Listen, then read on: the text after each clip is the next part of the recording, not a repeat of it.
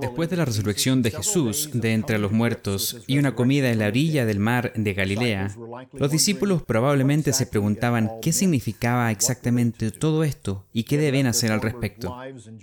Habían dejado sus vidas y trabajos anteriores y lo habían seguido durante tres años y medio por Galilea, Samaria y Judea. Ciertamente fue emocionante y fue un cambio definitivo a la pesca la recaudación de impuestos y la agricultura en sus vidas anteriores. Ahora, ¿qué iban a hacer? ¿Qué significó todo? ¿Qué sería el resto de sus vidas? Me imagino que será como la pregunta de esta famosa película basada en el libro El Señor de los Anillos. En un punto decisivo, Sam se da vuelta y le dice a su amigo, ¿en qué historia nos hemos metido, señor Frodo? Así es, ¿en qué historia se habían metido los discípulos de Jesús? Durante mis más de 50 años en la iglesia y en la obra de Dios, he tenido la oportunidad de hacerme la misma pregunta. ¿En qué historia me he metido? Ser parte de la obra de Dios es emocionante y frustrante, gratificante y decepcionante, significativa y a veces nos hace preguntarnos en qué historia nos hemos metido. El llamamiento al reino de Dios, la obra de predicar el Evangelio y la alegría de proclamar el propósito y el plan de Dios para cada ser humano que he vivido es el trabajo más importante vital y esencial que uno podría tener. No es realmente un trabajo o una carrera que uno puede elegir de una lista de posibles vocaciones.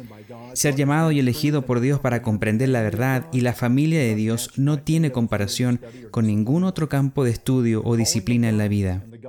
El llamamiento de Dios y el Evangelio de la Salvación es la historia más grande de todas, es la historia más inspiradora de la historia. Los discípulos estaban metidos en esa historia y estaban a punto de ser pioneros para publicarla al mundo entero. Habían salido desde su habitación cerrada en Jerusalén a una montaña en la costa de Galilea, con emociones encontradas, tocaron sus heridas, escucharon su voz, dudaron de lo que vieron y lo adoraron con alegría. Jesús los motivó, los reprendió y les enseñó durante ese periodo. A medida que pasaban las semanas, habían crecido en confianza y fe su misión había sido dada el primer día después de su resurrección, apareciéndose mientras estaban sentados en una mesa en su habitación sin saber exactamente qué hacer. Jesús apareció y dijo con fuerza, Id por todo el mundo y predicad el Evangelio a toda criatura. En una clara declaración hecha por Jesús, la historia se puede dividir en tres partes. Primero, tenían que ir. Se requería una acción. La pasión por el llamado los conmovería y Jesús, como cabeza de la iglesia, los guiaría, pero aún tenían que levantarse e ir. Segundo, fueron al mundo, a lugares en los que nunca habían estado y se encontraron con personas con idiomas que no conocían. Implicaría un movimiento continuo hacia adelante con muchos obstáculos y contra las excusas que pudieran encontrar para no cumplir las órdenes de su maestro. Y finalmente, el Evangelio de Dios, el Evangelio de Jesucristo, el Evangelio del reino, fue su mensaje, fue un mensaje. El único Dios verdadero había enviado al Verbo para convertirse en Jesús de Nazaret y morir por todos los pecados de la humanidad y resucitar para que todos, incluido tú, tengas la oportunidad de entrar en la vida eterna de la familia de Dios y compartir esa gloria. Esa es la esencia del mensaje. Le dio esperanza a un mundo oscuro entonces y también ahora. El relato de Mateo de esta gran comisión es quizás la expresión más completa. Y Jesús vino y les habló diciendo, Toda autoridad me ha sido dada en el cielo y en la tierra. Vayan, por lo tanto, y hagan discípulos de todas las naciones, bautizándolos en el nombre del Padre y del Hijo y del Espíritu Santo, enseñándoles a observar todas las cosas que les he mandado y que siempre estoy con ustedes, incluso hasta el fin de los tiempos. Amén. Estos once Galileos deben haber quedado asombrados ante tal comisión. ¿Cómo aquellos que nunca habían estado fuera de su tierra natal irían al mundo y harían lo que Jesús les había pedido? Su vida anterior no los había preparado para esto, pero su tiempo con Jesús había sentado las bases. Aún así fue una tarea asombrosa. Jesús dijo que le habían dado toda la autoridad.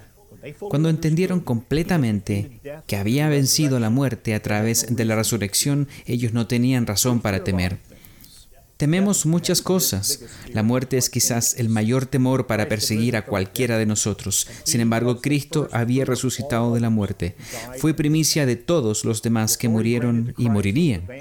La autoridad otorgada a Cristo fue la delantera de los primeros frutos de la salvación, aquellos que serían de Cristo en su venida. Es la promesa a sus discípulos y a su iglesia de su continua presencia a través de los años. Todas las cosas han sido puestas bajo los pies de Cristo para desterrar a todos los enemigos de la humanidad. Ese es el poder y la presencia que estaría con los discípulos y está con la iglesia hoy. ¿En qué tipo de historia nos hemos metido? En la historia de hacer negocios hasta que Cristo venga, el negocio de la obra, la predicación del Evangelio a un mundo hambriento por el Evangelio del reino de Dios. La iglesia hará esto hasta antes de la segunda venida de Cristo. Jesús entrenó a doce para formar los cimientos de la iglesia. Cristo dijo que estaría con la iglesia incluso hasta el fin del mundo, fortaleciendo y guiando el trabajo que hace. ¿Alguna vez te has preguntado por qué o si has sido llamado ahora? ¿Por qué Dios te llamaría a su iglesia, te revelaría su plan y propósito para la salvación y te daría una parte en la obra actual de la iglesia? La iglesia es el primer fruto del plan de salvación de Dios. Ha sido llamada ahora antes de todos los demás que aún no han sido llamados y no entienden el plan de salvación eterna de Dios a través de Cristo. Hemos sido llamados ahora como pueblo a estar preparados antes de la segunda venida de Cristo. Nuestro trabajo será reinar con Cristo la tierra por mil años cuando Cristo restaurará todas las cosas del reino a esta tierra.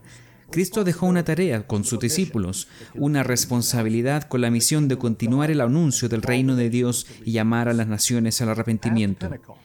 El camino a Pentecostés para la iglesia es el mismo que Cristo dio a sus discípulos. Es la historia de Dios preparando a un pueblo para salir de este mundo presente y aprender a adorarlo en espíritu y en verdad. Estamos más cerca de la venida de Cristo que cualquier generación anterior. Estamos más cerca del cumplimiento de las profecías que anuncian el tiempo del fin.